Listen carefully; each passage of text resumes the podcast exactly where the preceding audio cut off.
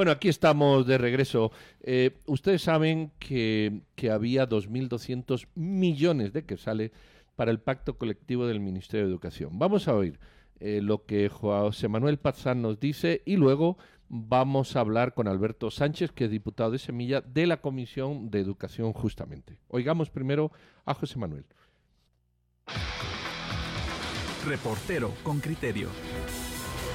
En el proyecto de presupuesto general de la Nación presentado por el Ministerio de Finanzas Públicas al Congreso para el año 2022, se incluye una asignación de 2 mil millones para el pacto colectivo del Magisterio Nacional. En el proyecto se establecen rubros diferenciados para personal permanente y para personal temporal. De acuerdo con el Ejecutivo, se procura realizar una reclasificación de puestos dentro del Ministerio de Educación, pero según expertos los fondos incrementales corresponden a un aumento contemplado dentro del pacto colectivo de condiciones de trabajo. De los 3.796 millones 760 que el Ministerio de Educación tiene asignados en 2021 para personal permanente, en el presupuesto general de 2022 la suma se incrementa a 5.854 millones. Esto significa 2.057 millones más. En el rubro dedicado a financiar al personal temporal para 2021 hay asignados 474 millones 854. El gobierno solicita 689.850 quetzales para el 2022, lo cual significa un incremento de 214.996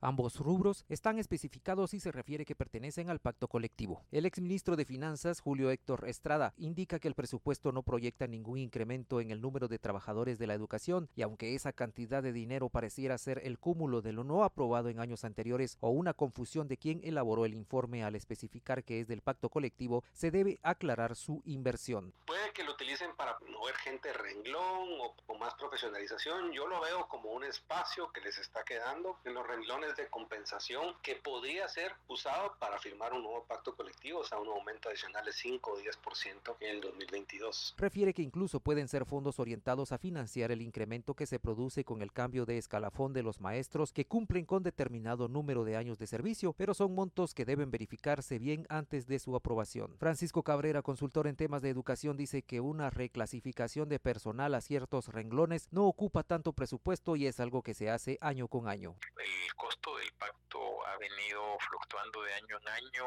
más o menos entre los 700 y los 900 millones por año. El pacto colectivo de los maestros que deriva en mejores condiciones salariales ha sido señalado por diferentes críticos del sistema al argumentar que resulta en un incremento de costos para el funcionamiento del Estado, sin que se traduzca en alguna mejora para la calidad educativa de los estudiantes. Verónica Spros, analista de empresarios por la educación, dice que si bien es importante la dignificación de los docentes, el pacto colectivo solo ha mermado desde hace años la inversión para tener mejores programas educativos. Y ahorita podríamos mencionar que es mucho la formación de los docentes, capacitación, y también la disponibilidad de herramientas tecnológicas tanto para los estudiantes como para los docentes, lo que les facilite trabajar en esta situación de educación a distancia o modalidad híbrida. En el presupuesto que anuló el Congreso de la República para el 2021 se había contemplado 400 millones de quetzales más de recursos para cumplir con el aumento salarial al que el gobierno se comprometió con los docentes. Se intentó obtener una postura con la ministra de Educación, Claudia Ruiz, y otras autoridades de esa cartera, así como del dirigente magisterial Joviel Acevedo, pero no ha sido posible por la vía telefónica. José Manuel Pazán, Radio con Criterio. Ahí hemos escuchado a don José Manuel Pazán y vamos a hablar de con... los 3.796 millones 700... Hombre, nos están volviendo a poner la nota, doña Gaby. El Ministerio de Educación tiene asignados en 2021 para personal permanente en el presupuesto general de 2022 ahora, ahora que aquí se había vuelto a poner la repetición de la jugada, eh, eh para dejar claro la cantidad de dinero que... Vamos a hablar con el diputado Alberto Sánchez, es diputado de Semilla y pertenece a la Comisión de Educación. Diputado Sánchez, ¿qué tal? Buenos días. ¿Qué tal? Buenos días. Mucho gusto, Pedro. Bueno, vamos, vamos a entrarle a ese tema así frontal y, duro. ¿Cómo entendés la presencia de esos más de dos mil millones de quetzales en, en el presupuesto asignado para educación? cuál es la, la discusión que se tiene en la comisión y, la justificación. ¿A qué va? A ver, digamos, ahí hay varios puntos. Yo creo que esto es uno, uno de tantos temas del sistema educativo, empezando, ¿qué discusión en la, en la comisión? Déjenme decirles que la comisión, como es precedida por un diputado oficialista, entonces es a la única comisión a la que la ministra de Educación llega, donde la mayor parte de diputados no le cuestionan eh, algunos temas o qué está pasando con el tema educativo, entonces hay una complacencia, digamos, en la comisión. Entonces ahí en este espacio como que no hay mucha esperanza porque eh, más bien se va con halagos y entre otras cosas, ¿no? Los que hemos puesto los temas sobre la mesa a veces somos como, como intentan callarnos, pero obviamente eso nunca lo van a lograr. Entonces ese es un primer punto. Segundo es, eh, creo que el, la, el rubro de más de dos mil millones, precisamente en la especulación que está, es que va buena cantidad para el tema del pacto colectivo. Si bien va en, total, en, desarrollo humano, eh, se especula precisamente que puede estar el pacto colectivo. Y lo digo, lo especulamos porque por el hermetismo que la misma, que la ministra de Educación tiene al no poder eh, hacer ver que se está negociando. O sea, eh, yo mandé a solicitar el pacto colectivo y pues las sorpresas que me dicen que ese tema es confidencial, ¿verdad? O sea, es, es un absurdo decir que es confidencial cuando sabemos que simplemente son confidenciales, consideraciones asuntos militares o diplomáticos de seguridad nacional. Pero el Ministerio de Educación te responde abiertamente que eso es una información confidencial. Es que eso es de seguridad nacional, porque como nos enteremos, lo vamos a cortar.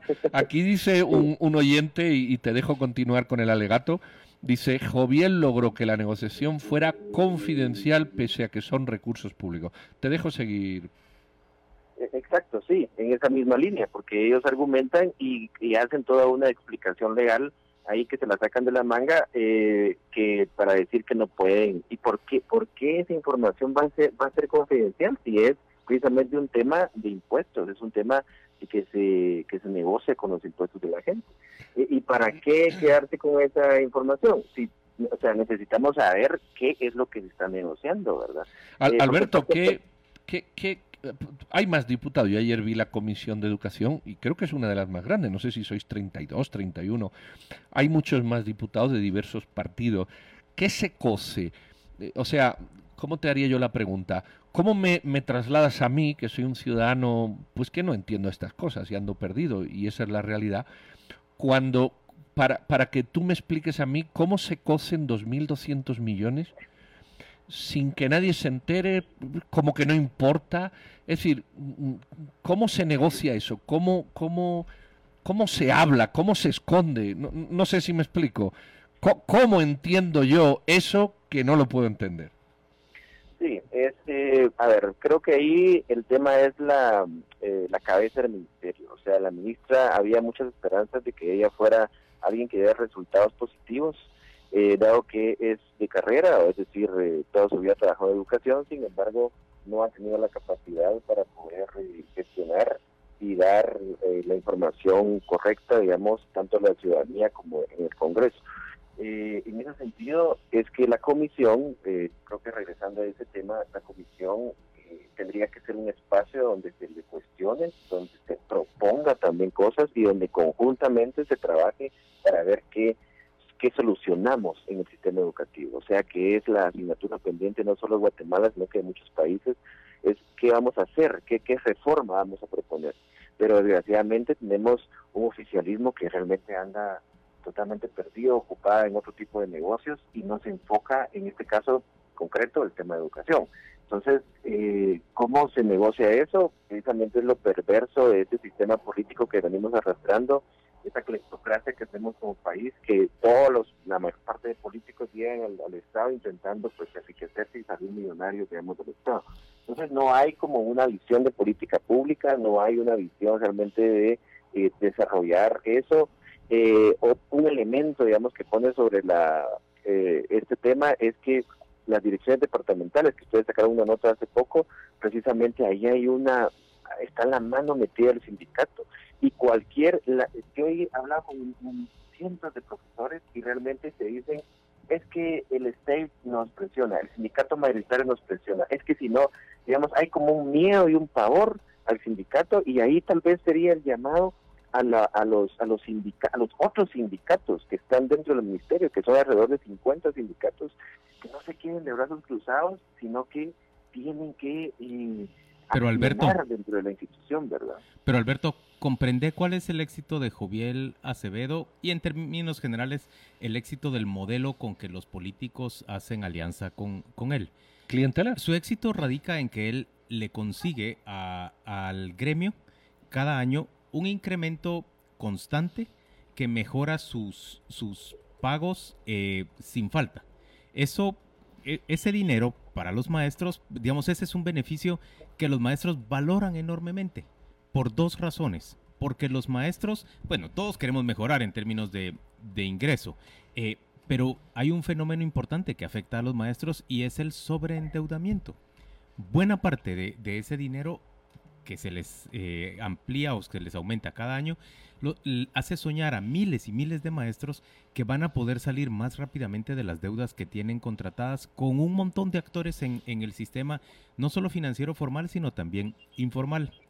El Estado de Guatemala, en lugar, digamos, o, los políticos guatemaltecos, en lugar de abordar este tema de una manera comprensiva e integral como un fenómeno que se ha producido y que tiene que variar, eh, digamos que, que se meten en un, en un callejón que es muy simplista o, que es como muy, muy miope, ve, muy poquitas cosas y en general la sociedad tiende solo a, a, estigmatizar y a satanizar a Joviel Acevedo sin entender la complejidad del asunto. ¿Qué estamos sacrificando mientras tanto? Ese dinero, esos 5 o 10% que se van a incremento anual para todos los maestros, es dinero que podría irse a invertir en mejorar programas educativos y en hacer a los hijos de la población más pobre del país competitivos para que ellos puedan dar un salto mediante su esfuerzo personal, gracias a la educación, eh, en obtener un mejor nivel de vida. Nuestro sistema educativo tristemente ha dejado de ser una llave, una puerta que le abra el camino a más personas hacia la prosperidad. Eh, esto, yo sé que lo que estoy diciendo suena mucha retórica o, incluso habrá quien diga suena demagogia, pero es lógica simple. Y nosotros nos estamos perdiendo y estamos desgastando buena parte de nuestros fondos en ayudar a pagar a muchos maestros unas deudas que, que nunca debieron haber asumido. Sí, sí, mira, y por ejemplo, en el pacto colectivo se le da, gozan de licencia sindical los, los por tiempo completo, es decir, no trabajan se dedican al ámbito sindical los del Comité Ejecutivo Nacional del Sindicato. Entonces, eso eso beneficia a la educación. Ese, ese tipo de temas tendríamos que estar tratando dentro de la Comisión de Educación precisamente para decir, miren, eso no se puede aprobar. Y luego vas a todos los comités eh, departamentales y decir, y también tienen licencia sindical. O sea, ese tipo de temas. Y también en el, en el pacto colectivo que existe, hay una parte de la de los de la indemnización post-mortem, pero resulta ser que no se le va a dar a, a quienes hayan sufrido o, hayan fallecido por, por efectos de pandemia, y estamos en una pandemia, entonces las, los familiares no han podido cobrar ese tipo de detalles. Entonces, yo creo que a ver, digamos, no es que uno esté en contra, digamos, de los sindicatos, no ese es el punto, sino que lo que ha pasado acá es que precisamente eh, los líderes del sindicato mayoritario, que tienen alrededor de 73 mil eh, afiliados, no han podido eh, o han tergiversado precisamente la función, digamos, del sindicalismo. Y tal vez un dato más que tendríamos que estar discutiendo del pacto colectivo es que resulta ser que le cobran alrededor, por cuota sindical, le cobran alrededor de 50 quetzales o 100 quetzales, no estoy mal, a cada afiliado. Hace el número, 50 quetzales por 73 mil y el, pacto colectivo mandata que eso tiene que, eh, eh, se tiene que quitar del salario al, al profesor. Hacer los números y eso no hay ningún reporte, o sea, no hay ninguna rendición de cuentas. ¿Qué está pasando con esos millones que se le cobra a los, a los profesores? Esos temas precisamente es porque es importante que el pacto colectivo eh, se divulgue, se discuta y llegue a la Comisión de Educación para que después no nos salgan con unas sorpresas que nos enfocan, digamos, en el pacto educativo. Y para terminar, es que eh, sin duda los maestros necesitan ser eh, asalariados eh, para, para que puedan realmente ejercer su profesión, pero no podemos nosotros venir y eso tergiversarlo, digamos, en un pacto colectivo que busca otras otras otras intenciones, ¿verdad? Eso es, este tipo de detalles son los que tendríamos que estar discutiendo, sin embargo, por el hermetismo del Ministerio de Educación, es que eh, estamos especulando y espero yo realmente que no vayan a salir con más sorpresas absurdas que vayan en contra de la educación de los niños. Alberto, eh, hay, hay un punto interesante y es que no se puede aprobar nada que no tenga un presupuesto detrás. Eh, puede ser ese el punto flaco. Tenemos en el país, en un país que recaudamos menos dinero del que presupuestamos, un, sustento suficiente en una época de pandemia, cuando llevamos dos años prácticamente sin que los maestros hagan nada, me refiero sin que el sistema educativo avance lo más mínimo, con un retraso tecnológico brutal. Bueno, y no te cuento más cosas porque tú estás ahí, lo conoces mejor que yo. Eh, eh, eh, ¿Dónde hay ese esfuerzo magisterial mm, que, que, se corresponda con este incremento salarial después de dos años de pandemia que, que estamos tocando fondo? hay, hay, hay teclas legales para parar esto de una vez independientemente de, que el señor Joviel Acevedo siga con su intención de querer chantajear al país? A ver, el problema es que el sistema, pues ya, ya sabemos cómo funciona el NP, y entonces nosotros implementamos recursos legales, hoy no lo va a responder el próximo año, cuando ya esto haya pasado. Entonces lo que toca acá es, creo que el, tema político, eh, sin duda va a ser en el Congreso donde vamos a tener que dar los argumentos políticos porque esto no, no puede proceder de esa manera y, ese será el espacio, ¿verdad? Porque creemos que lo legal bien se podría implementar algunas acciones, pero no van a caminar, o sea, entonces mejor argumentarlo políticamente y decir por qué eh, no es beneficioso eh, que se esté destinando unos recursos, mientras que, por ejemplo, infraestructura no tiene tiene cero, cero recursos para, para en el siguiente presupuesto y, y el 90% eh, de las escuelas están mal a nivel nacional. Entonces, eh, creo que por ahí vamos eh, vamos a encaminar este tema y debe encaminarse, pues los que estamos ahí, eh, como decir, vamos a hacer todo lo posible por, para que la ciudadanía y los demás colegas también se den cuenta que, que, que no podemos seguir con ese tipo de acciones, ¿verdad?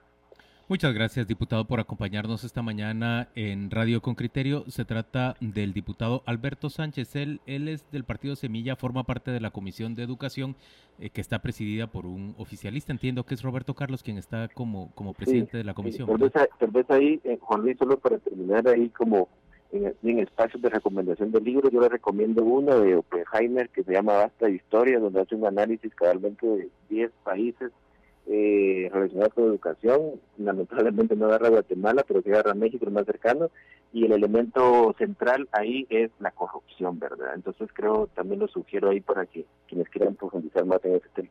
Gracias, diputado, por acompañarnos esta mañana. Vamos a la pausa, volvemos dentro de muy poco.